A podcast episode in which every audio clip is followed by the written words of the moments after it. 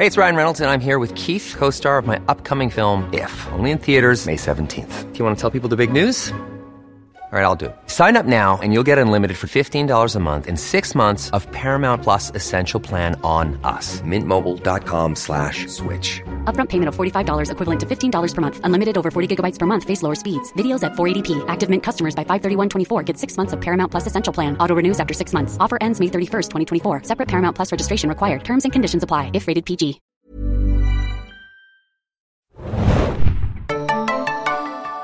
Hallo, herzlich willkommen, Konnichiwa, guten Tag, alles Mögliche zum Serienjunkies.de Podcast. Heute mal mit einem Nischenthema, was wir ein bisschen als Pilotprojekt versuchen. Äh, ich bin Mario und wenn ihr auf Serienjunkies.de unterwegs seid, dann kennt ihr meinen Namen vielleicht durch meine Anime-Kolumne Animario.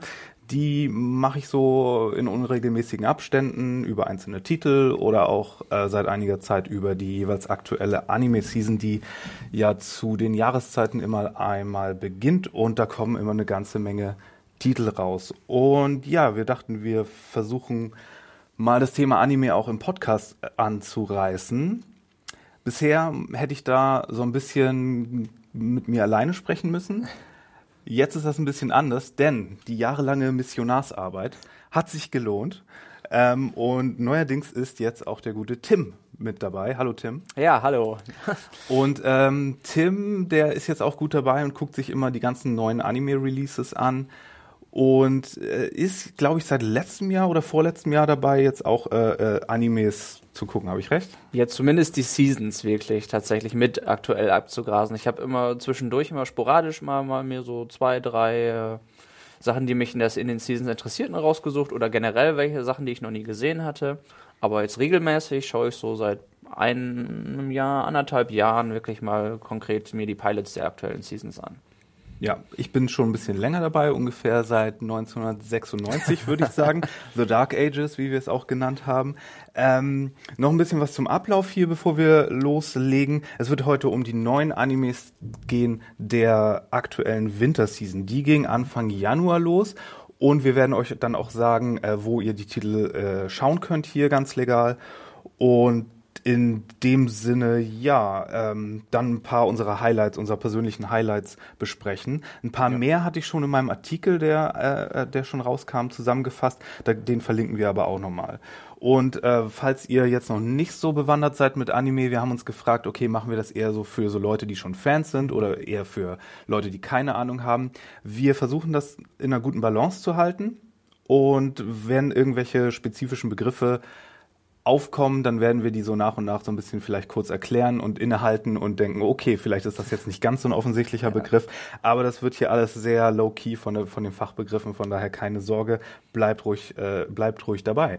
Ja, das lohnt sich. Ja, und kurz äh, noch eine Erwähnung. Äh, wir von Serienjunkies.de haben am 27. Februar mal wieder ein kleines Live-Event.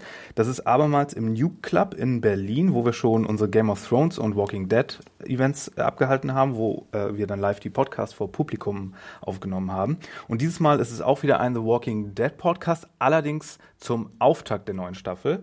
Und ähm, die Leute vom Team Alban und darüber hinaus, also äh, Adam, Hanna, Felix und Axel, werden dann auch über Serien wie Legion reden und The Good Fight, aber hauptsächlich über The Walking Dead, wie ich das verstehe. Und Tickets könnt ihr euch jetzt schon bei Eventbrite holen. Also wenn ihr Eventbrite Serienjunkies mal googelt, dann habt ihr das auch. Ja, ähm, kurz noch, um zu erklären, wo wir so herkommen, anime-technisch. Ähm, Tim, was sind so bisher so deine Lieblingstitel? Ähm, na, also, da ich ja erst seit kurzem angefangen habe, habe ich äh, eine riesige Auswahl an, an Klassikern gehabt, auch unter anderem, die ich mir angeschaut habe. Ähm, allerdings sind so meine Favoriten eher in der Neuzeit angesiedelt tatsächlich. Zu den wenigen Klassikern, die ich gerne mochte, waren unter anderem Cowboy Bebop, hat mir sehr gefallen das ich natürlich auch erst neulich gesehen habe. Mhm. Und mit neulich aber vor, vor einem Jahr ungefähr habe ich es geschaut. Auch bei Netflix? Ja. Ähm, sehr gut gefallen hat mir auch äh, Steinsgate. Also mhm. ich bin, ich glaube, das haben wir beide gemeinsam. Wir, ich habe so ein bisschen Narren an Zeitreisegeschichten gefressen mhm. und äh, da lief das genau in meiner Schiene. Ähm, Psychopaths mochte ich sehr, sehr gerne. So also als so ein bisschen Cyberpunk, Future-mäßig, hat mir wirklich ähm, sehr gut gefallen. Und auch wenn ich in letzter Zeit nicht mehr so viele Sachen, die Richtung Horror gehe, schaue, mochte ich Parasite auch sehr, sehr gerne. Ja. Sehr gut. Äh, ich persönlich ähm, muss sagen, ja, also ich habe meine beiden All-Time Lieblings äh, äh, Lieblingsanimes. Das sind immer Neon Genesis Evangelion äh, und Serial Experiments Lane. Also die großen äh, Mindfuck-Dinger. Ähm, ja die so ein bisschen schwieriger zugänglich sind. Und was dieses Anime-Jahrzehnt angeht, würde ich sagen, sind meine Lieblingstitel bisher gewesen Madoka Magica, wo ich immer noch mhm. sage, das ist der beste Anime des Jahrzehnts bisher. Auch Zeitreise mit involviert natürlich. Ähm, und Yuri on Ice, der Eiskunstlauf-Anime, der äh, wirklich ganz fantastisch war. Ja, dann wisst ihr so ein bisschen was über uns ähm, und dann legen wir uns auch gleich mal los mit den beiden größten Highlights für uns mhm, jeweils persönlich. Ja. Und ähm, Tim, das war für dich Violet Evergarden, der jetzt auch bei Netflix erschienen ist. Richtig, ja. Also Netflix hat Netflix ja, genau, sollten wir noch erwähnen, Netflix ist mittlerweile mausert sich Netflix so zu einem der größeren Player auch im Anime-Bereich. Ja. Es gibt halt so diese speziellen Video-on-Demand-Streaming-Seiten wie Crunchyroll und Video-on-Demand, hm, äh, genau. Anime-on-Demand. Anime-on-Demand. Ähm, die bringen auch Simulcasts raus. Das heißt, ja. äh, ihr könnt da einen Tag später oder in der gleichen Woche zumindest äh, die Serien mitverfolgen, die sie eingekauft haben. Und Netflix hat zwar bisher so ein paar Titel eingekauft, jetzt aber letztes Jahr gelobt, selbst so an die 30 Animes mitzuproduzieren mit verschiedenen Studios. Und gerade gestern kam eine größere News raus, dass Netflix eine Kooperation eingeht mit dem Studio Production IG. Das ist ja. ein größeres Studio, das schon seit Jahrzehnten unterwegs ist und super viele Titel rausgebracht hat auch schon. Also auch bekannte Sachen äh, wie eben das Psychopath, was du mhm. erwähnt hast. Ja. Und die, die sind schon, die sind schon ein großes Ding. Zu denen gehört auch das Wit Studio, wo Attack on Titan rauskommt. Dieser auch super, super populäre ja. Anime, deswegen wird das nochmal spannend. Und ähm, der andere, was war denn das? Und Bones, genau. Mhm. Und mit denen, mit denen haben sie auch schon so, so Co-Produktion angesetzt, unter anderem auch ne-, Netflix. Animes, die co-produziert jetzt demnächst da rauskommen. Die haben zwar mhm. ihre anderen Animes wie Knights of Sidonia, auch schon immer Netflix Original genannt. Aber ja. jetzt äh, Devilman in dieser Season war wirklich der erste Anime, der wirklich von Netflix der sich wirklich hätte Netflix Original nennen können. Das stimmt, also den, genau. den sie wirklich selbst mitproduziert haben, der aber selbst ja. exklusiv nur bei äh, Netflix erschienen ist. Es ist genau. auch ein, ein, Vorteil gegenüber ein paar anderen, wenn man zumindest nicht nur im Original schauen will, dass Netflix tatsächlich wie bei allen anderen Veröffentlichungen auch ähm, komplett die ganzen Dubs, also die ganzen Synchronisationen in den verschiedensten Sprachen mit rausbringt. Ja. Ja, ähm, Violet Evergarden hingegen ist jetzt allerdings ein eingekaufter Titel, der aber trotzdem im Simulcast läuft. Also Richtig. Netflix bringt den Episode für Episode raus und nicht zum Bingen. Ähm, in den Vereinigten Staaten ist das zum Beispiel anders. Da lief der noch nicht, weil es da irgendwas mit Lizenz gab oder, oder weil die der Meinung waren, Amerikaner wollen lieber bingen und haben keine Geduld für, für Simulcast. Weiß da da weiß ich auch nicht genau, warum sie das nicht äh, auch rausgebracht haben. Auf jeden Fall, wir haben das jetzt seit äh, Mitte Januar. Januar, und, ja, ich glaub, ähm, elf, seit 11. oder so ungefähr. Genau, und äh, es ist aus... Ähm, ja, von Kyoto Animation, die auch so einen ganz mhm. eigenen Stil haben. Und es ist auf jeden Fall der ich würde mal sagen, der hübscheste, also mhm. aufwendig animierteste Anime dieser Season wahrscheinlich. Ja. Würde, würde ich d'accord gehen. Also, das ist, es ist im Vergleich, man merkt, dass die da auch eine Menge Ressourcen in das Projekt äh, ähm, gepackt haben. Vor allem, die, die, die, Zeichnungen sind unglaublich detailliert. Aber jetzt sag doch mal erstmal, bevor wir hier ins Technische ja. gehen, was ist denn Violet Evergarden überhaupt und warum ist das so interessant? Also es ist erstmal eine Geschichte, die auf einer ähm, Light Novel basiert, wie so viele. Ja, das ist jetzt nicht das ist, Interessante, äh, denn da nein. sollten wir vielleicht das erste Mal äh, hier kurz erklären, was ein Light Novel überhaupt ja. ist. Light Novels, das sind äh, Romane für Jugendliche in Japan, die bebildert sind. Also nicht wie Mangas, dass es so eine Bildgeschichte ist, sondern es sind Romane mit zwischendurch immer ein Bild dabei. Mhm. Und es sind leider nicht die anspruchsvollsten Sachen. Seit Anfang der 2000er, da hat so eine Serie namens ähm, Harui Suzumiya das losgetreten. Oder The Melancholy of Harui Suzumiya hieß ja. das, glaube ich, ganz. Äh, und seitdem irgendwie sind Verfilmungen oder Anime-Verfilmungen von Light Novels ein Riesending. Und jeder zweite Anime, der neu rauskommt, ist ein Light Novel und leiden dann auch oft an der Story, auf der Story-Ebene so ein bisschen, weil die dann oft ein bisschen zuvor zu kurz kommt oder ein bisschen zu abgedroschen ist. Aber Violet Evergarden geht ja ganz interessant los. Erzähl mal. Ja, es geht darum, ähm, dass man bekommt nicht so viele Hintergrundinformationen äh, über, über die Figuren selbst, was sie wirklich sind. Also es geht um ähm, ein junges Mädchen namens Violet, die ähm, in einem Krieg äh, ja, in einen Krieg geschickt wurde oder im Krieg, an einem Krieg beteiligt war als, als Soldat dort. Und ähm, anscheinend, wie man es zumindest im, im Intro so ein bisschen mitbekommt, dort als ähm, quasi als Waffe eingesetzt ist, weil sie eben kein normales Mädchen ist, sondern, und das ist jetzt auch was, was man zumindest nach den Informationen noch eher mutmaßen kann, ist sie ein Roboter, ist sie eine Art Cyborg? Genau ist es zumindest noch nicht definiert. Sie hat auf jeden Fall ähm, Fähigkeiten, die kein normaler Mensch hat, hat aber auch gleichzeitig dadurch äh, Probleme, sich ähm, in der Gesellschaft zurechtzufinden. Denn äh, es fängt damit an, dass äh, wir, wir hören, dass sie, dass sie im Krieg war, sehen davon auch ein paar Bilder. Das hat so ein bisschen so einen europäischen ähm, älteren Flair, würde ich sagen, also so europäisch mhm. Fantasy angehaucht, aber gleichzeitig ja. mit so ein bisschen Steampunk-Elementen, also so industrielle Revolution. Ne? Also würde würd ich jetzt mal. Von der, vom, vom technischen Standpunkt, ja, würde würd ich auch ungefähr. Also bis auf natürlich die Roboter, aber das ist ein ja. beliebter Mix, der ja gerne mal gemacht wird, ja. Aber nur damit die Leute mal eine Vorstellung haben, Roboter heißt hier nicht automatisch, äh, dass wir uns in der Zukunft befinden. Richtig, nee, ganz und gar nicht. Alternativen, ja. europäisch angesiedelten Geschichte, ja. Ja, so, so, was will man, ich würde sagen, so, so um 19. Jahrhundert vom Technikstandpunkt, vielleicht, ja. vielleicht äh, frühes 20. So würde man das ungefähr einordnen würden, wenn man es jetzt mit dem auf, auf heutige Standards setzen würde. Und sie ist ja eigentlich ein Roboter, der gemacht wurde, um ja schon was mit Text zu machen, ne? Weil äh, gebaut wurden diese, wie heißen die Roboter? Äh, die haben doch so eine Abkürzung, so einen Namen. Sie hat nicht, also die Roboter selbst haben nicht mal mehr, also es wird nicht mal wirklich erwähnt. Sie Nein, werden, aber mit denen sie, sie, dann im Postamt arbeitet. Ähm, do, Akora heißt das, äh, wird ja. das genannt, der, der Job, den sie dort macht. Genau, und das sind irgendwie äh, irgendwas Dolls. Dolls, ja, irgendwas, sie werden als Dolls bezeichnet. Ja, und die wurden ursprünglich von irgendjemandem erfunden, damit seine taubstumme Frau Romane schreiben kann, wenn ich mir das richtig gemerkt habe? So wurde, ehrlich gesagt, sind, ist das etwas verwirrend gewesen. So waren die äh, anfänglichen ähm, Definitionen der Serie und die Synopsis. Ja. Allerdings ist das, nachdem ich jetzt die ersten drei Folgen geschaut habe, Aha. nicht ganz richtig. Okay. Und zwar ist Dann das. Hab, bin ich da noch nicht so weit. Ähm, auf jeden Fall, genau, sie kommt da aus dem Krieg. Ja. Und hat dann keine Erinnerung mehr.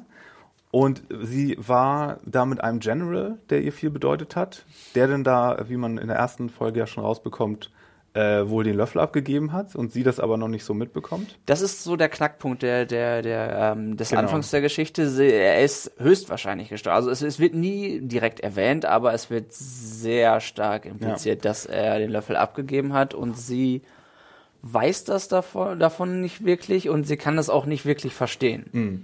Und sie, ja, arbeitet jetzt in so einer Art Postamt, weil, und weil viele Menschen in dieser Welt nicht lesen und schreiben können, ja. kommen sie dahin, um sich ihre Briefe aufsetzen zu lassen. Richtig. Und sie macht dann so ein bisschen das, was Joaquin Phoenix in Her auch macht. Ja, sie interpretiert, sie interpretiert die Gefühle, die die Leute zum Ausdruck bringen und, äh, und setzt die dann in, in Briefform auf, also genau. um deren Gefühle äh, richtig auszudrücken. Und ist da aber ein bisschen unbeholfen, weil sie natürlich auch ne Robotermädchen-Klischee äh, hier wieder bedienen muss. Und sie ist dann auch, ja, daran habe ich mich dann so ein bisschen gestört. Sie ist halt so ein bisschen so ein Klischee von so diesem, oh ja, dieses Waifu-Ding, also Waifu ist so ein bisschen so ein abwertiger Begriff. Robo-Waifu hast du es genannt, genau. ja. Ähm, Waifu basierend auf dem englischen Wort Wife und Waifu sind dann diese ganz zurücknehmenden, äh, ähm, schüchternen, devoten japanischen Anime-Figürchen, äh, die ja auch so ein bisschen zum Klischee geworden sind. Und äh, sie, die aber heimlich natürlich die mega Kampfwaffe ist und das muss dann im Laufe der Serie irgendwie aus ihr rauskommen, was da schlummert. Und ja, das gab schon Tausendmal. Allerdings weiß ich nicht, ob es überhaupt in diese Richtung gehen soll. Ich auch nicht. Ich bin sehr verwirrt von den ersten beiden Folgen, die ich gesehen habe, ja. weil man wirklich nicht weiß, wo das Tonal hin will. Du hast von den ja. ersten Folgen jetzt nicht das Gefühl, dass die irgendwas Actionreiches machen wollen, aber Eben dann, nicht. aber dann ist die Animation ja fast schon eine Verschwendung, weil die, die bisherige Inszenierung, so nett das irgendwie ist mit ihren Anfängen da im Postamt, ist, hätte jetzt diesen, diese aufwendige Kino-Fast-Level-Animation nicht gebraucht, oder? Es sieht dafür, dass das jetzt ähm, auf dem Bildschirm mal rein actiontechnisch nicht viel passiert, ist, ist, ist, es, ähm, ist es sehr aufwendig. Das, wird, das, Mhm. das sehe ich auch so. Ähm, ich habe jetzt das Gefühl, nach, nach den ersten drei Folgen, dass, dass es eher, ähm, dass sich die Geschichte nicht auf irgendwelche, ähm, nicht darauf auf, ähm, aufbaut, dass sie diese Fähigkeiten als Soldat hat, dass sie sich besonders gut wehren kann. Das ist, glaube ich, das ist eher die, die, die Hintergrundinformation, beziehungsweise eher, ähm, ja, der, ähm, die Ecke, aus der sie kommt, um, um zu verstehen, wie, wie schwierig es für sie ist, sich in der äh, aktuellen Welt zu akklimatisieren. Und der Fokus wird, denke ich, darauf liegen, dass sie Menschen trifft, die sie, obwohl sie ja diese, diese emotionellen Einschränkungen hat, äh, deren Leben auf, äh, auf gewisse Art berührt und wie das geschieht. Und sie macht ja eigentlich einen Job, für den sie komplett ungeeignet ist. Ja. Sie soll, sie soll besonders gut darin sein, oder sie muss eigentlich in dem Job besonders gut darin sein, die Gefühle von Menschen zu erkennen und zu interpretieren und das auch auf besonders ähm, ausschweifende und ausgeschmückte Art aufs Papier zu bringen. Ja. Da muss ich immer an Data aus Star Trek Next Generation denken, der ja auch äh, seine sozialen Interaktionen es da ein bisschen schwierig hat und dann immer Ja. so versucht, äh, Humor zu begreifen und all sowas. Wobei man durch die Flashbacks ja mitbekommt, sie war ja mal schon mal eine weiterentwickelte, vollere Person, kann man fast vermuten, die äh, die jetzt nicht so ähm, nicht so beschränkt in ihrem emotionalen Spektrum rüberkam, oder? Das ist das, was ich, was, was man sich jetzt auch so fragt, wie diese Brücke, wie, wie dieser Unterschied überhaupt entstanden ist. Denn es, es werden, es wurde zumindest von der Person ausge, ausgelöst, die sie damals sehr gerne mochte. Ja, Ihr oder, ihr ist, oder sie hat noch einen auf den Deckel bekommen im Krieg, das kann natürlich Das ist die sein. Frage. Ist, ist das passiert oder zeigt sie, die- hat sie diese Emotion nur in diesen Extremsituationen gezeigt? Und äh, ist das was, was sie abrufen kann? Und, oder ist das was, was jetzt sie Ja. noch neu oder wieder neu lernen muss? Auf jeden Fall 14 Episoden äh, Ja. gibt es davon erstmal eine sehr komische Zahl, weil im Anime-Bereich Ja. sind so 10 oder 12 sehr gängig und in, bei so längeren Serien 24 oder 26 Folgen. Mhm. Äh, 14 ist echt eine komische Zahl. Ähm, aber ja, also von Kyoto Animation äh, ist das aus dem Animationsstudio, hatten wir schon erwähnt. Die legen immer so einen ganz besonderen Fokus auf die Augen. Traditionell, also dass die schon, die waren schon immer sehr aufwendig animiert und glänzend und so bei denen. Du hast ja zum Beispiel K-On auch gesehen, Ja, diesen das hab ich auch Musik-Anime.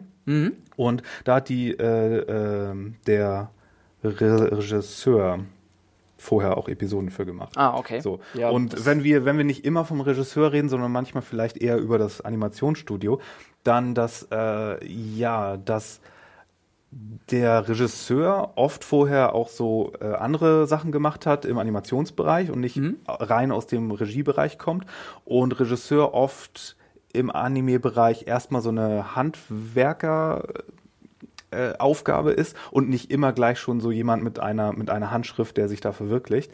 Ähm, in diesem Fall ist das wahrscheinlich auch einer, der exklusiv für Kyoto Animation arbeitet. Das gibt's auch ganz oft, so Inhouse, Inhouse ähm, Regisseure, die dann halt an verschiedenen Projekten arbeiten. Und deswegen ist meistens äh, erstmal äh, interessanter, welches Studio hinter einem Projekt steckt. Wobei das auch nicht immer ein Garant ist, je größer das Studio, umso, umso schwieriger ist zu sagen, wie gut das Projekt irgendwie Ja, sein klar. wird. Wie zum Beispiel, da kommen wir auch noch hin, Madhouse. Äh, Madhouse, Season sehr viel. hat sehr viel sehr Gutes gemacht, aber halt so viel auch, dass da die Hälfte davon auch schon jetzt im Mux gewesen ist. Oder Mm, To- mittlerweile, oder ja. Toei Animation hier, das gut, dieses seit irgendwie Jahr, also Jahrzehnten gibt seit Anfang der Anime-Industrie fast. Da, da kann man wirklich dann nicht mehr sagen, oh, das ist jetzt deren Handschrift, sondern die machen so viel. Sind Da keine Garanten da mehr für gute da, Qualität, Da ja. verwässert sich das dann Das auch ein stimmt, bisschen, ja. genau. So, äh, ich würde sagen, dann gehen wir mal über zu meinem Highlight. Und Leute, ja. die irgendwas von mir im, äh, äh, im, auf Serienjunkies.de im letzten Monat gelesen haben, die sind es wahrscheinlich schon leid zu hören, weil ich das schon ein paar Mal mehr name-dropped habe äh, und auch irgendwie in den Best of the Top of the Week untergebracht habe irgendwann mal und sonst was. Es ist nämlich Devilman Crybaby. Und ähm, das ist ein Projekt, da, da geht mir auch immer noch ganz das Herz auf. Äh, Das ist, wenn ihr Netflix habt, vielleicht auch schon mal euch da vorgeschlagen worden, denn das hier ist wirklich die erste, wie wir schon erwähnt haben, richtige Netflix Anime-Serie. Und das ist ein wildes Ding, kann ich euch sagen. Es ist auch Oh, eine, ja. es ist eine ONA, sagt man, eine Original Net Animation. Das heißt, die lief vorher nicht im Fernsehen, deswegen, weil bei Netflix. Und es ist abgeleitet oder es ist verwandt mit dem viel gängiger, gängigeren, oh mein Gott, Begriff OVA, den es oft gibt im Anime-Bereich. Das sind Original Video Animations, die es so seit den 80er Jahren, seit dem VHS-Aufkommen und so äh, gegeben hat, wo erstens öfter so ein größeres Budget hintersteckt, das heißt, die Animation ist meistens ein bisschen besser. Und zweitens kann man da, konnte man da mehr zeigen. Deswegen, wenn ihr von früher noch diese ganzen Brutalo-Animes äh, mit Tentakelmonstern und, und Bubis und sowas kennt, dann ist das wahrscheinlich eine OVA gewesen, weil das im Fernsehen einfach nicht möglich war. So. Auf Netflix ist es aber. Auf möglich. Netflix ist es auch möglich und meine Güte.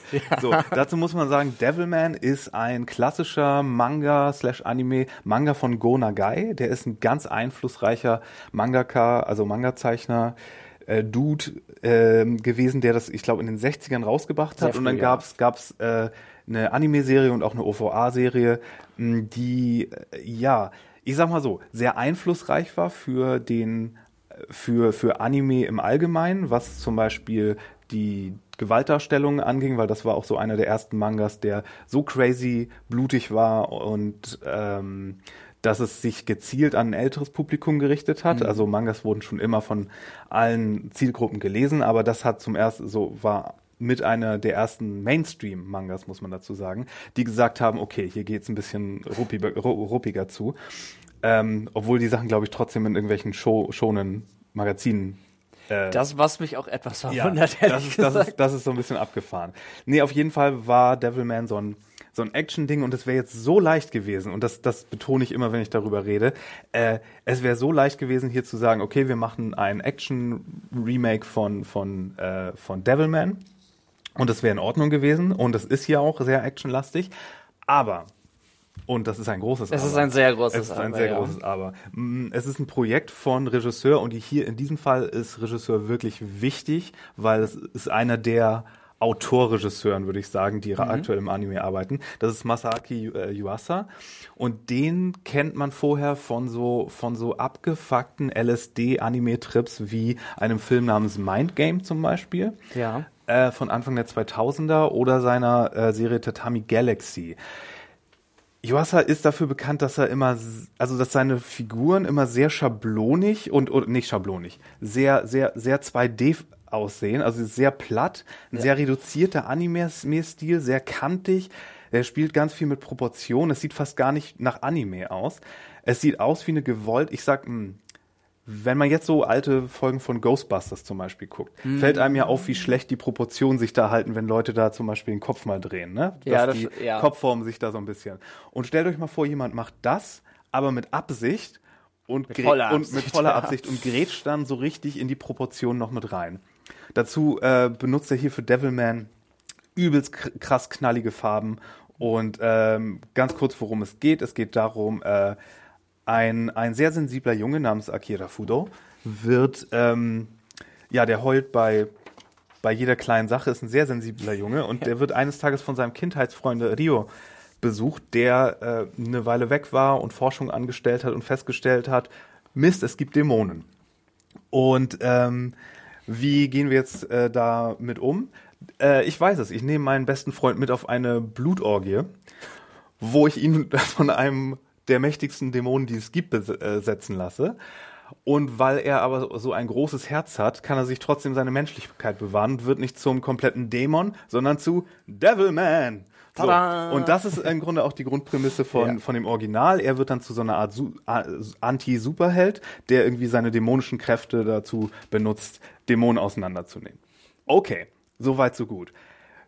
Was hier jetzt aber gemacht wurde in diesen zehn Episoden, äh, die auf Netflix landen, äh, ist eine absolute Gore-Splatter Blut- und Tittenorgie, die aber so stilistisch ist, dass ich habe gesagt, das soll, sollte eher im MoMA hängen als irgendwie im Fernsehbildschirm. Ja. Es ist wirklich so, hat so eine große künstlerische äh, Integrität. Es ist, ähm, und es, es will damit auch was aussagen, weil diese ganze, in dieser neuen Serie wird diese ganze Devilman und Dämonen Besessenheit auch so als Allegorie verwendet für ja, für die, für die Beziehung zur, zur, zu den eigenen Gelüsten, zu den eigenen inneren ähm, Perversionen und Neigungen und der macht dann sogar so eine, so eine Kanne auf am Ende, wo es darum geht, dass so, ähm, ja, man kann sich schon denken, dass es dann so um marginalisierte Gruppen und Homosexualität oder, oder Queerness viel besser mhm. geht und äh, ja, und dann wird es äh, super abgefahren, noch viel mehr visueller. Die Dämonen, die es hier gibt, die sind so witzig und farbenfroh und äh, also also das Ani äh, kreativste im Animationsbereich, was ich seit langem gesehen habe. Sieht so ein bisschen wie ja, experimentelles Pop Art aus. Ja. Es ist so man, man, man, man könnte sich, wenn man, wenn man die alten MTV-Werbespots kennt, die einfach mal, ja. die, die, die, die, ähm, die wirklich so äh, keine Geschichte hatten, sondern einfach nur ähm, oder Aeon Flux oder The Max aus den 90ern, auch, die, ja. dieser, dieser Kram, ne? Dieser, dieser, was nicht ganz US-Cartoon war, aber auch nicht ganz Anime. Ja. Es ist so, es ist so dazwischen und es ist super interessant. Es ist äh, ja, wie gesagt, super brutal und super sexuell aufgeladen, aber halt weil auch Gelüste und der Umgang damit und Triebe und wie man trotzdem menschlich bleibt, also wirklich Thema, Thema, also Kernthema hier auch sind, ähm, hat es sozusagen nicht eine Ausrede, aber es hat eine Legitimation, das auch so zu benutzen. Das und deswegen, es ist dreckig und alles Mögliche, aber, aber mit einem künstlerischen Sinn dahinter. Das wäre auch eine meiner meiner Fragen, was das, ob da, was was da so deine Interpretation davon wäre. Sind diese ganzen diese ganzen Schockwerte sind die eher sind die irgendwie noch als Provokation überhaupt gedacht? Ist es ein Statement zu Grenzen auch irgendwie noch? Oder ist es einfach, ähm, oder ähm, ist es Mittel zum Zweck? Ja, es, ähm, am Ende, ich sag mal so, die, die erste Hälfte deckt so ganz gut auch den Manga und Anime ab und wird so ein bisschen du wirst so ein bisschen eingelullt, wie ja. in den besten Animes, die so Mogelpackungen sind, ne? Wie bei Evangelion zum Beispiel auch. Dann wird erstmal so ein Riesenroboter-Anime vorgetäuscht in der ersten Hälfte ja. und gibt's ein paar Dämonen und der nimmt der, die nimmt er halt auseinander und dann gut ist. In der zweiten Hälfte geht dann so der richtige Plot los, wo, mhm. wo dann sich rausstellt, okay, erstens ist gar nicht so klar, was hier so die Grenze zwischen Dämon und Devilman ist, wie ja. jemand dazu wird konkret oder ob, äh, ob du äh, ob eigentlich das jeden, in jedem von uns steckt. Und dann drittens, dass im Grunde nicht die Dämonen unbedingt die Arschlöcher sind, sondern vielleicht die Menschen, die dann die große Hetze auf die Dämonen veranstalten, weißt du? Da die, wird dann, die Mistgabeln Genau, da wird dann so ein bisschen so eine X-Men Magneto mhm. äh, Mutantensache draus, ja. aber nicht auf so eine offensichtliche Art und Weise, sondern auf so eine, die, wo die, wo die Grenzen zwischen oder wo, wo die Linien, die du ziehen sollst, okay, das bedeutet jetzt das ja. oder das ist eine Anspielung auf das, nicht so klar gezogen sind. So. Und das es ist unglaublich messy, es ist unglaublich unsortiert, dieser Anime. Er ist wirklich, er hat so viele Kanten, aber ich liebe ihn zu Tode. Es ist gar nicht so einfach, auch zu, zu, den, zu den Aussagen und zu kommen, zu denen du jetzt letzten Endes ähm, am Ende, ähm, die für dich, die du als Resultat daraus gezogen hast, denn bis dahin wird man nicht nur schockiert, man wird auch von der, von dem ganzen, von dem ganzen, von dieser ganzen visuellen Reizüberflutung auch oft desorientiert, finde ich. Mm.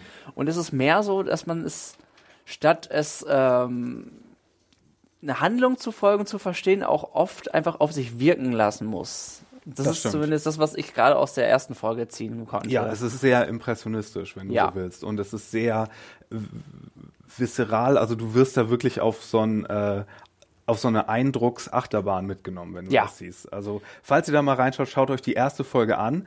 Äh, das ist die Folge mit der besagten Blutorgie, Blutorgie am Ende. ja. Wenn, wenn ihr die Folge guckt und dann wisst ihr schon absolut, ob das was für euch ist, weil dann seid ihr entweder schon voll an Bord und begeistert oder ihr sagt, nein, danke, das ist mir ein bisschen zu Too much wahrscheinlich. Too also much, was auch vollkommen okay ist. Aber es ja. ist, ähm, ja, ähm, es, es äh, braucht einiges, um mich so abzuholen. Und äh, ich habe dieses Jahrzehnt ja auch ähm, Akunohana, die Blumen des Bösen, sehr gefeiert, was so mit diesem Rotoskopieverfahren gemacht wurde, mhm. wie so die Linklatter-Sachen. Und das ging auch in sehr so Lars von Trier-mäßige tiefe Abgründe des, mhm. des Menschen. Und ähm, darauf stehe ich ja total. Und wenn dann da äh, drin auch noch die Welt untergeht, wie in äh, Evangelion am Ende, hey, dann bin ich, dann bin ich auch äh, höchstens zu, zufrieden. Das ist, das tickelt mich auch an der genau richtigen Stelle.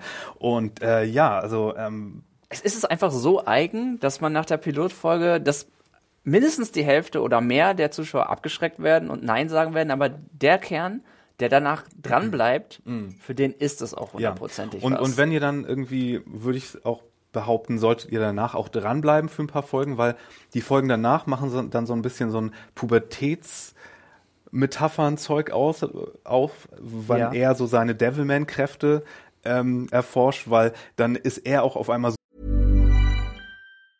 Ever catch yourself eating the same flavorless dinner three days in a row? Dreaming of something better? Well, HelloFresh is your guilt-free dream come true, baby. It's me, Kiki Palmer. Let's wake up those taste buds with hot, juicy pecan-crusted chicken or garlic butter shrimp scampi. Mm. Hello Fresh. Stop dreaming of all the delicious possibilities and dig in at HelloFresh.com. Let's get this dinner party started.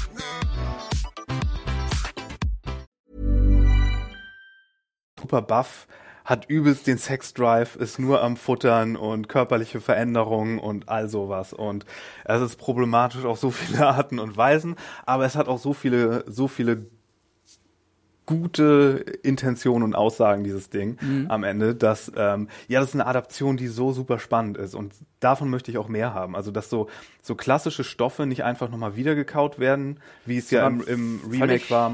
völlig neu interpretiert werden Ja, völlig, Endes, völlig ja. äh, auch spannenden Leuten gegeben werden, die wirklich ihre eigene, ihre eigene Stimme da reinbringen und das, äh, da was zu sagen haben.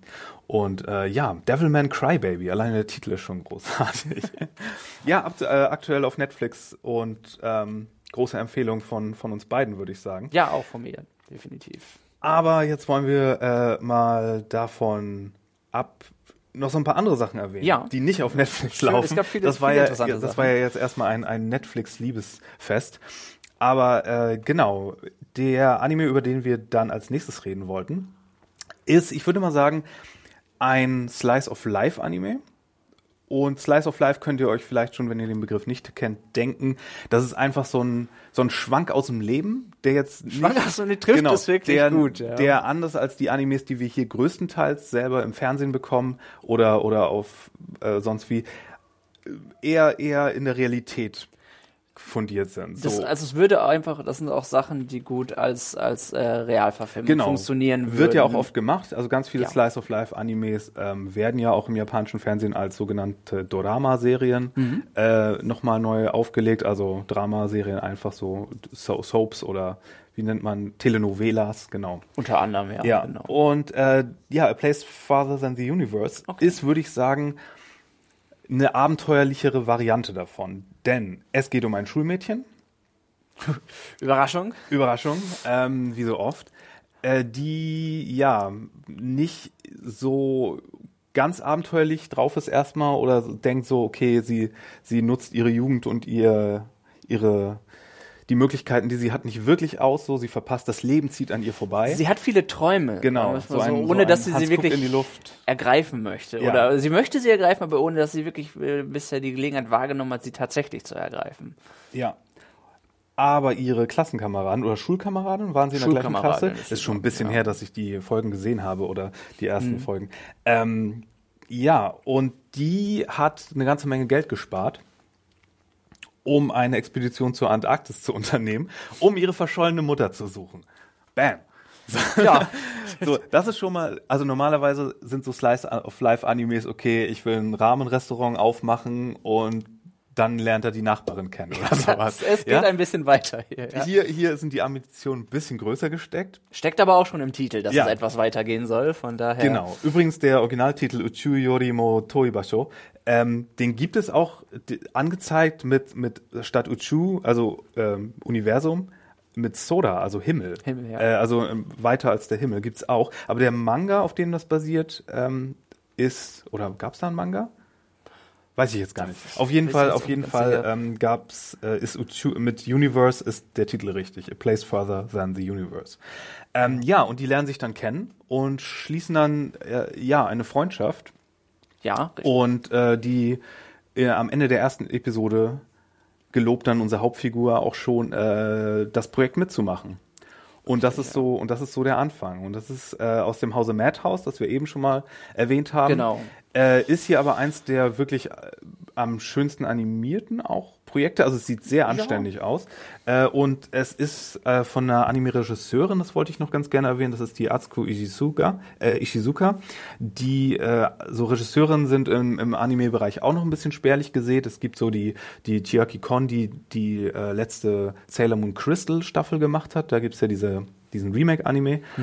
Ähm, oder die, die äh, äh, Saya Yamamoto heißt sie, glaube ich, die äh, Regisseurin von Yuri on Ice, der Eiskunstlauf-Anime, den ich erwähnt habe. Aber sonst ähm, sind Frauen in der, als Regisseurin zumindest, im Animationsbereich sind die sehr vertreten. Aber so als Regisseurin äh, ein bisschen spärlich gesät Ah, leider ja. noch. So, und die äh, Ishizuka, die äh, ist auch eine Inhouse, also eine Resident-Animatorin, wenn ihr so wollt, oder Resident-Regisseurin von Madhouse. Die arbeitet da fest seit über zehn Jahren. Hat an so Sachen gearbeitet wie No Game, No Life, sowohl an dem Film als auch der Serie. An Aoi Bungaku, das ist so eine Literatur-Anime-Verfilmungs-Anthologie-Sammlung. Das war so ein bisschen so ein Prestige-Ding.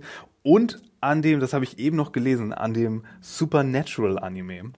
Der Supernatural Anime, wirklich? Ja, genau. Es gibt ja von, und ich meine tatsächlich jetzt die US, The CW. die U- CW US-Serie mit, wo die beiden äh, Dämonenjäger-Boys dann in animiert. Sa Sam und Dean Ja. animiert. Äh, ja, Genau. Okay. It's a real thing. So, und genau, und die hat äh, das gemacht und das ist zu finden bei, Ähm, Crunchyroll. bei Crunchyroll, Ja. genau. Da gibt's wöchentlich gerade die Folgen, 13 soll's am Stück geben und ähm, Ich muss auch sagen, wenn, ähm, man, man kann tatsächlich bei der Regisseurin, man kann zumindest in der Art, wie, wie, der, wie die Geschichte aufgebaut ist, auch anmerken, dass sie fast schon so eine klassische Drehbuchausbildung haben muss. Weil die Geschichte ist schon ähm, der wirklich klassische Ruf des Abenteuers und die Reise des Helden. Das ist so ein, ich sag mal, das ist so Drehbuchjargon auch schon so ein bisschen. Ja. Und das ist eigentlich so ein, so, ein, so ein klassischer Ruf nach Abenteuer. Und das ist, das ist eigentlich so die Hauptthematik so ein bisschen, um die sich das Ganze dreht dann. Ja, äh, ich, das Drehbuch hat sie, glaube ich, nicht geschrieben, aber ich, Ah. äh, was mich hier am meisten begeistert hat, ist, oder was mich dann immer begeistert, wenn so äh, Freundschaften gut dargestellt sind und die nicht nur einfach so diese Anime-Schablonencharaktere aneinander klatschen Mhm. und in eine Gruppe stellen, sondern das, das fühlte sich hier irgendwie sehr nett und Die Verbindung, die sie zueinander Ja. aufbauen, ist irgendwie organisch. Ge- genau. Das, das, das, und da kommen, glaube ich, noch so ein paar Mädels dazu. Zwei Stück, und, wenn ich da Ja, wenn man ja. vom Poster ausgeht. Und Ja. ich bin, ich bin gespannt, wie viel Zeit sie dann tatsächlich in der Antarktis letztendlich verbringt. Es geht, glaube ich, viel mehr um die Reise dorthin. Ja. So, will ich, so, so, so macht es ein bisschen an. Ich habe zwei Folgen gesehen, da kam auch Mhm. schon ähm, Nummer drei dazu. Also sie sind jetzt schon in einer Dreiergruppe dann. Ich nehme an, dass das sehr schnell geht, bis sie dann auch dann komplett sind. Und da geht's noch auch um die Reisevorbereitung. Und so wie sich das anhörte, wird das auch, äh, wird wird's mehr um, äh, ist, ist der- der Weg das Ziel und nicht nur, nicht nur der, Ja. die Ankunft selbst dort. Wir müssen ein bisschen vorpreschen. Ja. Und weil wir müssen unbedingt über einen Titel reden, der jetzt vielleicht nicht unbedingt eine Empfehlung ist, aber er ist so präsent diese Season. Oh, ich weiß sofort, ich weiß sofort, wovon du redest. Papu de Pipiku. Ähm, es ist ein Titel namens Pop Team Epic. Ja. Und wir wissen beide nicht so wirklich, Leute, wie wir da mit euch drüber reden sollen. Denn wenn wir darüber reden und das irgendwie erklären, nehmen wir ihm all seine Macht. Und, Ja. ähm, es ist ein Manga, äh, es ist ein Anime, der auf einem Vier-Bilder-Manga, also einem Manga-Strip basiert, ja. Und da kann man sich, da könnt ihr euch schon denken, hä, wie, wie macht man daraus ein Anime? Macht man da irgendwie so Sketche oder Anthologiemäßig so? Ja, Ich gebe euch mal einen kleinen Tipp. das ist einer der Ansätze. Das, ja. das Poster zu diesem Anime besteht aus den zwei Hauptfiguren, zwei krude, komisch gezeichnete Anime-Mädchen, die euch alle vier Vögel zeigen, die sie an ihren Fingern äh, zur Verfügung haben. Mhm. Und das ist, das ist diese, das ist diese Serie. Das ist, glaube ich, auch eine der, der Hauptaussagen dieser Serie. Ja. Stellt euch vor, also wenn ihr, wenn ihr 4chan-Humor mit so Memes und vor allem so abgefuckten, macht keinen Sinn, was soll das denn, Memes, so Dolan Duck, Ja.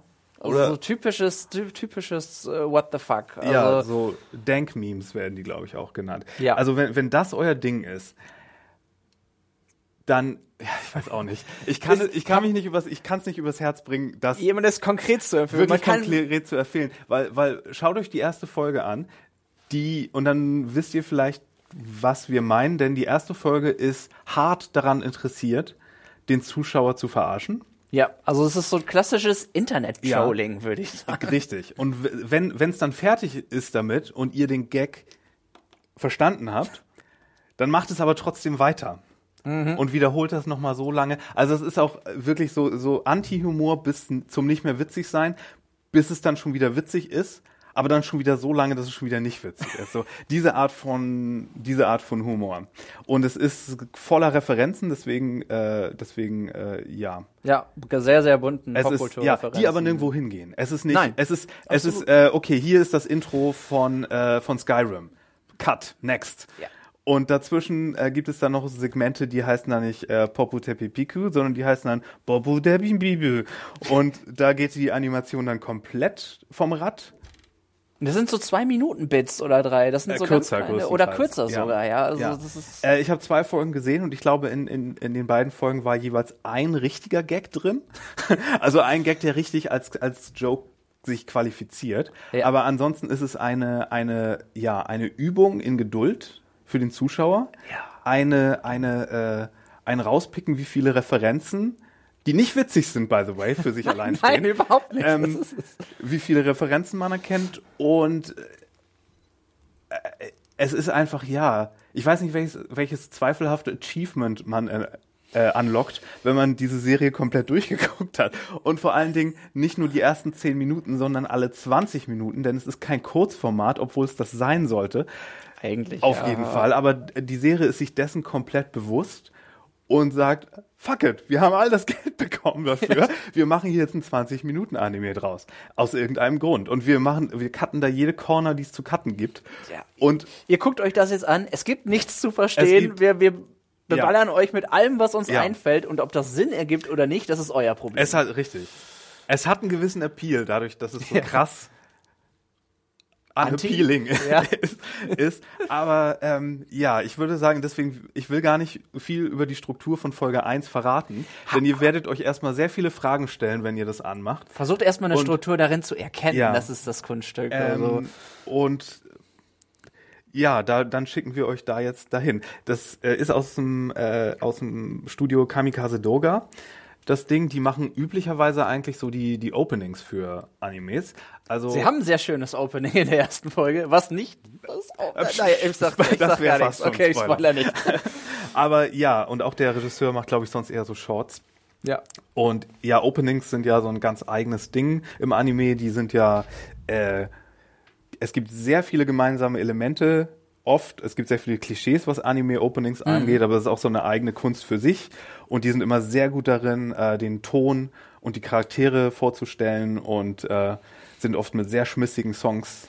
Man fühlt sich immer sehr schnell wohl in der, in der Serie, wenn, wenn man das schon das zweite, dritte, vierte Ja. Mal ist. Man entdeckt vor allem immer neue Sachen an, an Details, Ja. die man am Anfang noch nicht gesehen hat, neue Figuren, die man jetzt erst kennengelernt hat. Also es gibt, also Openings finde ich sind sehr, sehr faszinierend. Genau. Auf jeden Fall gibt es davon zwölf Folgen, die es aktuell jede Woche auf Crunchyroll äh, gibt. Und äh, ja, Gott stehe euch bei. Ja. Kommen wir zu was, äh, sagen wir mal, romantischen, was Ja. äh, aktuell auf Amazon Prime Video zu finden ist. After the Rain heißt das. Koiwa Ame Agari no Yoni. Und das ist eine Sache, Amazon hat ja diesen Dienst Amazon Strike. Den Hatte. sie jetzt hatte, den sie jetzt eingestellt haben wohl, weil sich das nicht gelohnt hat für die oder so. Sie haben aber auch nicht viel Werbung gemacht dafür, muss man sagen. Also sie hatten ein, eine, eine Kooperation mit, mit Noitama, glaube ich, dem, dem, äh, mit Fuji TV. Also mit dem mit dem Anime-Programm-Blog von Fuji TV, dass sie die Titel von denen hatten. Und deswegen hatten sie in den letzten Seasons auch einige Titel davon und äh, haben null Werbung dafür gemacht. Ich habe auf einer englischen Seite davon gelesen, dass es diesen Strike gibt. Hab dann mal hier äh, Hanna gefragt, ob sie mal nachhaken kann, ob das auch für Deutschland gilt. Äh, wir haben nie was zurückgehört. Äh, es war aber für Deutschland gültig und ihr konntet in den letzten äh, Tatsächlich? Ja, also ich habe hier eine ganze Liste hier. After the Rain, Inuyashiki, Rage of Bahamut, Scum's Wish, äh, Welcome to the Aber die liefen doch alle auch über Prime Video, soweit ich das. Also Ja, das meine ich. Ja, ja, aber, das nicht ist ja der, so ein integrierter. Äh, Der Strike-Kanal war in den USA ein War der- Double Paywall. Der musste, Ach für den so. musste man extra zahlen. Okay. Das war das, was wohl. Ja, den- hier den- ist das dann, hier ist das, hier könnt ihr die jetzt mit Prime gucken, glaube ich. Genau, ja. Genau, Auf jeden und Fall. After, After the Rain auch. Und äh, richtig. Das war das Problem, was die Zuschauer in den USA hauptsächlich hatten, dass sie doppelt bezahlen mussten, dass sie einmal die Prime-Mitgliedschaft haben mussten, plus den Strike-Kanal abonnieren mussten. Und das äh, war vielen zuwider wohl auch. Ja. After the Rain ist Ja. ein Liebesanime, würde ich sagen. Ähm, auch Slice of Slice Life. of Life, genau. Aber, aber ja, ein bisschen mehr in der, aus der Shoujo-Ecke. Also Shoujo heißt Mädchen und in, es wird ja immer noch genremäßig ein bisschen unterschieden zwischen Shonen-Manga, das sind so diese Action-Titel meistens, Szenen-Manga, das sind so die für die ein bisschen älteren, dann gibt's noch Josei für so ältere Frauen. Äh, und Shoujo sind dann meistens so diese Magical Girl-Dinger wie Sailor Moon oder äh, diese ganz romantischen äh, Angelegenheiten mit den ganz großen Gefühlen und den großen Augen und wenig Hintergründe, sondern nur ganz viel Gesichtsausdrücke. ähm, dass die natürlich trotzdem von allen möglichen gelesen werden, äh, ist klar. Das ist eher so eine Zielgruppenzuschreibung, die seit schon seit den spätesten 60ern überhaupt nichts mehr mit äh, mit äh, den Leuten, die es eigentlich lesen, zu tun hat. Nein, Äh, diese ist- Schubladen gibt's nicht mehr ganz so. ja, sehr. es gibt sie noch im Sinne von, dass es immer noch diese Sammelhefte gibt, Genau, ne? so ja. Shonen Weekly, Shonen Jump. Ähm, aber da erscheinen dann auch so, die Zuschreibung ist halt auch, also viele Sachen sind halt auch so Mischmasch und sowieso werden die auch von Männern und sonst was gelesen. Und wie gesagt, mein Lieblingsanime Ja. ist auch Madoka Magica. Von daher, äh, ja, After the Rain. Ähm, haben wir auch beide gesehen? Ja. Die ersten Folgen. Und das hat so einen sehr eigenen Stil. Sehr lange Personen mit sehr langen Armen und Gesichtern. Langen Hälsen vor allem. Oh ja. Das erinnerte mich so ein bisschen, wenn ihr äh, Welcome to the Ballroom gesehen habt. Es erinnerte mich Ja. sehr an den Stil, was das anbetraf. Es ist nicht ganz so Sketchzeichnung mäßig wie Welcome to the Ballroom vielleicht. Das war ein, das war ein, äh, ein, ein Tanzanime über Mhm. ein Sportanime. Das ist ja auch immer so ein großes Genre, wo es um, um Ballroom Dancing Genau. ging. So, und äh, ja, nee, hier After the Rain geht aber um ein Schulmädchen, die die Avancen all ihrer Klassenkameraden ausschlägt, weil sie stattdessen in ihren Chef in dem Café, wo sie arbeitet, verliebt ist. Ganz genau, Der ja. ein, ein, ein äh, sympathischer, aber ungeschickter, ja, Dad-Joke machender Mann mittleren Alters ist. Das, man könnte ihn als verpeilt bezeichnen ja, wahrscheinlich. Der ist, der ist ja. sehr uncool, Ja. aber irgendwie steht sie auf ihn. Genau Äh, das ist das, was, seine- was ihr an ihm irgendwie gefällt. Genau, auch, ja. sein, sein Dead Body und seine tapsige Art und seine überfreundliche. Er entschuldigt sich auch unglaublich viel. Also man, man sieht das generell ja in, in vielen Animes so, dass, dass sich gerne entschuldigt wird, aber der, er ist Profi im Entschuldigen. Ja. Egal was er macht, er entschuldigt sich dafür. Genau, und, und da geht es so ein bisschen darum, dass äh, sie so heimlich verliebt ist in ihn und er das so langsam mitbekommt. Und ich weiß noch nicht, wo die Story hingeht, ähm, aber ich habe auch schon. Du hast eine Folge oder zwei? Ja, nee, ich habe. Oh, das weiß ich gerade. Ich habe zwei nämlich gesehen. Ähm, Dann erzähl doch noch ein bisschen haben, mehr die aus sich, dem Nähkästchen. haben die sich, haben die sich bei dir, also warst du schon so weit, dass, dass die beiden zusammen in einem, ähm, in einem Café saßen? Also er sie zu Hause besuchen wollte? Nee, nur, dass er ihr die, den Kaffee ausgegeben hat, als sie da im Flashback saß. Okay, dann ist das dann, dann hast du nur die erste gesehen. Alles klar. Ähm, ja, womit, womit sollte man anfangen? Also mir gefällt's in erster Linie, ich finde, es ist so ein bisschen der heimliche Star der Season, so ein bisschen. Also, weil es ist, es ist, ähm, weil es die Ge- Geschichte an sich sehr sensibel und vorsichtig erzählt wird, wie was auch mit der Protagonistin eigentlich im Einklang ist, weil sie sehr eher introvertiert ist und, äh, und, und ruhig und verletzlich vor allem. Also man hat das Gefühl, Ja, dass aber, beide aber, Figuren aber sehr sie, ist, verletzlich sie ist jetzt nicht dieser Moe-Charakter. Oh Gott, jetzt kommen wir ganz viele Begriffe. sie ist ja eher so dieser, dieser unnahbare Charakter. Ne? Sie ist so ein bisschen von oben herab so und, und wortkarg deshalb, weil sie Leicht, weil, ja. so, äh, so Moe ist so, sind so diese Charaktere, die so, ja, ganz schüchtern und Mhm. deswegen zurückhaltend und Brille und so, das ist so ein Begriff. Und der, das Gegenteil davon wäre Tsundere. Das sind so Charaktere, die so aggressiv sind, so Asuka aus Evangelion und die so in Du your bist ja auch so ein face- bisschen schizophren dann. Ja. so, mal, genau. mal nett, mal, mal richtig, die so- Zuckerbrot und Peitsche ist das, ja. Richtig, das sind so, so Tropes an Charakteren, die es dann immer in diesen romantischen, äh, auch Harem-Anime oft gerne genannt. Aber hier geht's wirklich nur um diese beiden. Ja. Und äh, ja, man, man, man muss sagen, so oft sind ja so Beziehungen, das habe ich auch in meinem Highlight-Artikel erwähnt, äh, so Liebesanimes so ein bisschen schwierig, weil es da halt immer so, so Tropes gibt, auch so, so, ähm, so das Stalker-Verhalten so ein bisschen abgefeiert Ja. wird oder dass so, so aggressives Vorgehen ähm, als romantisch wahrgenommen wird und nicht, dass wir nicht auch im Hollywood-Kino sehr verklärte schlechte Messages hätten für sowohl junge Frauen als auch junge Männer, was irgendwie so äh, Beziehungsangang geht. Aber hier haben wir dann oft auch so so ein äh, ja Alters- oder Hierarchiegefälle zumindest. Und das ist hier auch zwar so ein bisschen gegeben, dadurch, dass sie 17 und er irgendwie 40 oder Ja. 45 ist, aber es ist ja interessant, weil sie hier die gefasstere ist und das mit diesem Lolita-Ding nicht so ganz drauf passt, ne? Sowohl sie als auch die Geschichte selbst ist sich dieser schwierigen Thematik aber oder Problematik auch durchaus bewusst. Ja. Und ich, ich würde, also ich würde mich wundern, wenn der Anime hier irgendwann in sleazy Gefilde abdriftet. Kann Ganz ich mir nicht überhaupt vorstellen. nicht. Oh, und zumal es auch irgendwie das charmanteste Opening. Ja, das Opening ist viel zu, viel zu. Das ist so happy-go-lucky. Süß, wo ne, sie- sensibel Die, die reiten beide irgendwann auf Alpakas. Ja. Über den Regenbogen, glaube ich. So. Ähm, ja, nee, aber, aber äh, vom, vom, von der Art Direction und von der Inszenierung vor allen Dingen ist das hier eine der interessantesten Sachen, würde ich fast behaupten. Weil wie das inszeniert ist, ist es wirklich so ganz zart. Sehr und ruhig, ja. Ruhig und interessant, genau. Der Regisseur, der hier dran gearbeitet hat, der war vorher viel fürs Doraemon-Franchise tätig. Mhm. Also diese kleine blaue äh, Katze, die in diesem äh, ja, das sagt mir so. äh, Katze ohne Ohren, muss man dazu sagen, die halt so ein ganz äh, ikonischer Anime- äh, und Manga-Charakter auch ist, wo es irgendwie seit den, seit den äh, 60ern irgendwie mittlerweile 30 Kinofilme von gibt oder was weiß ich. Ähm, ja, Animation ist aus Wit Studio. Wie gesagt, da kommt Attack on Titan eigentlich her. Ähm, ja, finde ich interessant, weil die hatten ja sonst auch eher so Action-Titel und, und äh, Titel Ist schon ein bisschen und Kontrastprogramm. das ist hier, das ja. ist hier ein schönes, ruhiges Projekt. Was mich auch interessieren würde, wie die das noch machen. Also einer der romantischen Animes, die mir ja ganz gut gefallen haben in den letzten Seasons, war Scum's Wish. Mhm. Der war auch so, so, so emotional so ein bisschen zermürbender, wo es ja um so zwei unglücklich verliebte Teenager ging, Ja. die sich dann sozusagen, um sich ihre Wunden zu lecken, annähern und eigentlich, also sie sind klar, dass sie nur irgendwie, ähm, ja, Fuck the Pain Away, der Song fällt mir gerade ein.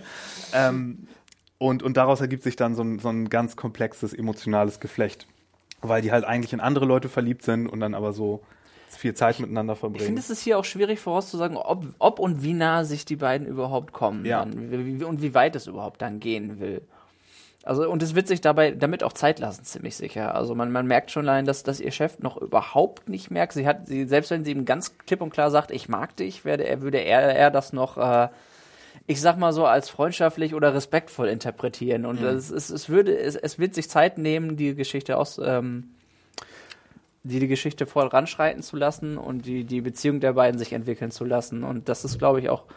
Es, es, es wird nicht so direkt werden. Und das ist, glaube ich, auch das, was, was, äh, da, was es interessant macht. Ja, was japanische Geschichten halt gut können, also sowohl im Filmbereich als auch im Manga und sonst was Bereich, ist, dass äh, Sachen gut ambivalent gelassen werden können. Also etwas, worin Hollywood ja ganz schlecht ist, so und was dann Leuten auch gerne mal auf den Keks geht, wenn so ein Anime zum Beispiel ein unbefriedigendes Ende hat oder dann nicht so so eine eindeutige Antwort liefert, ne? Und wenn das alles so ein bisschen Twin Peaksiger uh, äh, gelassen wird. Apropos, Ja, ich versuche jetzt einen sehr äh, äh, uneleganten äh, Übergang, gespannt. weil der letzte Titel, über den wir jetzt noch reden wollten, und äh, ja, es kommen so 30 bis 40 Titel viermal im Jahr raus, immer wenn die Seasons Mhm. anfangen und die erste, die Winterseason, die fing halt jetzt Anfang Januar an. Ähm, wir reden jetzt natürlich nur über so ein ganz paar, also die ihr hier auch Ja, gu äh, gucken könnt. Und ähm, wir haben uns natürlich viel mehr angeguckt, aber es kommt immer so, wir waden uns da immer durch so viel durch und ähm, da ist so viel Murks auch dabei, von dem ihr gar nicht wissen wollt. Nee, nicht Wenn ihr noch ein wirklich. paar mehr hören wollt, dann guckt, wie gesagt, in meinen Artikel, aber einen erwähnen wir jetzt noch. Und wo ich gerade irgendwie ambivalentes Ende gesagt habe, muss ich ja auch an meinen an meinen äh, erwähnten Lieblingsanime denken und ich zähle einfach mal so ein paar Sachen drauf aus, die da vor drin vorkommen. So äh, philosophierende Protagonistin, Pilotin von Riesenroboter im roten Anzug, äh, sensibler Protagonist, Gegner, die irgendwas mit den Riesenroboter zu tun haben und einen Kern haben und blaues Blut und Geheimorganisationen mit Großbuchstaben und äh, ich mache im Grunde das gleiche Spiel hier gerade wie in meinem Artikel, Ja. aber äh, es ist einfach äh, zu offensichtlich. Darling in the Franks ist ein Klon von Neon Genesis Evangelion, also bis ins kleinste Detail. Also äh, wenn man die ersten Folgen guckt, oder die erste Folge, ich habe nur die erste gesehen hier auch in diesem Fall, äh, wird schon sehr klar, äh, was die hier machen. Und ähm, Evangelion-Klone, Eva war halt eine sehr populäre Riesenroboter-Serie, die das ganze Genre so ein bisschen revitalisiert hat, aber auch unterwandert hat, weil es so eine Subversion davon war. Und dann gab es im Windschatten Mitte und Ende der 90er so tausend Serien, die so sein wollten wie Eva und nicht nur so Riesenroboter-Serien. Aber das ist jetzt eine Riesenroboter-Serie, die im Jahr 2018 nochmal den großen Eva-Klon-Sprung versucht. Und es ist auch ein Typ, äh, der Regisseur hier, der hat zwar vorher äh, sowas gemacht wie Idolmaster, aber der hat vorher auch an den Evangelion Rebuild-Filmen als Storyboard-Artist mitgearbeitet. Okay. Das heißt, er, es ist gar nicht so... es ist- Connecting the Dots. Connecting ja, the das Dots, genau. Ja, aber es ist, ich muss sagen, äh, aus dem Studio Trigger, wo ja auch das wunderbare Kill la Kill, Kill la Kill, ja. herkommt und äh, co-produziert von A1 Productions, auch eins der größeren. Äh, und ich muss schon sagen, da, obwohl ich natürlich super mad sein müsste, dass hier äh, mein, mein, mein Darling wieder kopiert wird, es ist so cool animiert und wirkt so interessant auf den ersten Blick, dass ich, äh, dass ich mich doch darüber gefreut habe, dass es hier mal wieder eine Gundam-Alternative gibt. Ja, bei mir ist es so, äh, ich, ich habe ähm, Evangelion ja nicht gesehen. Ja. Deswegen, äh, mir wurde sehr viel davon erzählt. Äh, könnt ihr mal raten, von wem? äh, und Schuldig. ja, äh, dementsprechend dachte ich erst, dass für Darling in the Franks vielleicht auch etwas schwieriger zugänglich sein könnte. Aber ähm, in der ersten Folge habe ich damit ehrlich gesagt gar kein Problem. Es ist da relativ straightforward, Ja. was, was das anbetrifft. Und ja, äh, was mir stark aufgefallen ist, und ich weiß nicht, wie sehr das in ähm, Evangelion verkapselt ist, sind diese ständigen Beziehungs- und Hochzeitsmetaphern. Äh. Ja, ist, vor allen ist Dingen. das auch in Evangelion a thing? Naja, als Evangelion geht halt natürlich auch, da geht es sehr um das Innenleben des Protagonisten und Ja. auch sehr natürlich um seine verwirrte Teenager- Perspektive von Sex und Sexualität Mhm. und Zuneigung und Liebe und Beziehung. Und das wird hier natürlich auf eine Spitze getrieben, weil die Riesenroboter werden hier durch die Magie der Heterosexualität angetrieben. Ich, ich, ver, ich verarsche euch nicht mal. Die werden von, von einem Jungen und ein Mädchen, die irgendwie zusammengepaart in, in das Cockpit getan werden, so ein bisschen wie auch in äh, Pacific Rim. Ja. Und dann bewegt sich der Riesenroboter und dann müssen Aliens bekämpft werden. Der und, geht, springt aber erst an, wenn sich die beiden eine, eine Art Symbiose eingehen. ja, und, sich ist überhaupt nicht subtil, you guys. Nein, so, nein, ist es nicht. Nein. Äh, ich bin, ich, ich, ich wäre noch mal interessiert. Ich weiß nicht, ob ich ihn persönlich weitergucke, äh, aber ich mich würde noch mal interessieren, wie er dann im Verlauf damit umgeht, Mhm. weil es geht dann ja meistens darum, auch dieses Ding aufzubrechen ein bisschen. Und wir haben ja natürlich auch Ja. so ein bisschen den Trope hier wieder von der ähm, von der einen Pilotin, die so ein bisschen mehr aggro ist, weil sie auch irgendwie aus dem Alien-Matsch gemacht wurde und jetzt Mhm. hat sie die besondere Beziehung zu dem anderen Typen und dann wird natürlich jetzt noch darum gehen, dass die Geheimorganisation in Wirklichkeit ein anderes Ziel hat, als nur die Aliens besiegen. Das wäre eine Überraschung, Wer sind ja. hier überhaupt die Guten? Und ähm, ja, aber, aber wie die mit dem, äh, was die mit ihren Hauptfiguren vorhaben und was sie am Ende vielleicht, wenn diese ja, wenn diese Metapher so, so hauchdünn schon nur darüber gelegt ist, dass du es irgendwie komplett noch riechen kannst und es gar Ja. nicht subtil ist, dann frage ich mich schon, was sie noch damit machen. Also ähm, es ist auf jeden Bin Fall ich auch gespannt, ein interessant, so sehr dynamisch animierter Anime mit Mhm. so sehr gedeckten Farben und es ist, äh, sieht sehr cool aus. Also wenn ihr mal wieder was anderes als Gundam sehen wollt im Mecha-Bereich, äh, weil die hauen ja raus wie nichts anderes und das ist ja so immer noch die größte Hausnummer so in Japan. Dann äh, schaut euch mal Darling in the Franks an, ist auch bei Crunchyroll. Eben. Ähm, wir haben jetzt gar keine Animes erwähnt von Anime on Demand. Die haben in dieser Season leider nicht so viel gehabt. Ich glaube Märchen Mädchen. Das war das Einzige, was zumindest neu gestartet Ja. ist, was sie hatten. Ja. Aber die hatten aus den letzten Seasons viel und bei denen läuft Attack on Titan, also denen dürfte es nicht allzu schlecht gehen. die haben einige interessante Sachen. Ja, und die haben vor allen Dingen auch mehr Filme. Das heißt, wenn ihr auch ein paar Anime-Filme mehr sehen wollt, so äh, dann, dann könnt ihr da auch gut vorbeischauen. Äh, die rotieren, glaube ich, ihr Angebot immer so ein bisschen. Immer mal dann wieder, sind ja. wieder so ein paar Sachen online, dann wieder offline. Äh, so ist das da halt. Ja, ähm, es gab noch einen Haufen anderer Sachen. Äh, zum Beispiel die zweite Staffel von Seven Deadly Sins ist in Japan schon angelaufen. Cardcaptor Sakura gab es einen neuen Anime. Ähm, wie gesagt, falls, wenn euch das interessiert hat, die aktuelle Season, schaut mal in meinen Artikel rein oder verpasst euch selbst einen Überblick. Wir haben jetzt über unsere interessantesten Sachen äh, geredet erstmal. Ähm, und ich glaube, dabei belassen wir es dann erstmal, was unser Pilotversuch hier angeht. Mhm. Äh, Tim, ich danke dir, dass du dich mit hingesetzt hast. Ja, und danke, dass, dass du, du mich- äh, dass du hier jetzt auch zum, zum Team Anime äh, bei serienjunkies.de gehörst. Ja, gerne. Wo kann man dich denn, wenn man denn möchte, bei Twitter oder so erreichen? Twitter erreicht ihr mich at, at quacklesays. Und ich bin der Firewalk with Me mit zwei E äh, bei Twitter. Ansonsten podcast at serienjunkies.de. Und dann danke ich euch fürs Zuhören. Und wenn äh, die Götter uns hold sind, vielleicht bis zur Vielleicht, ja. Frühlingsseason. Ähm, adios.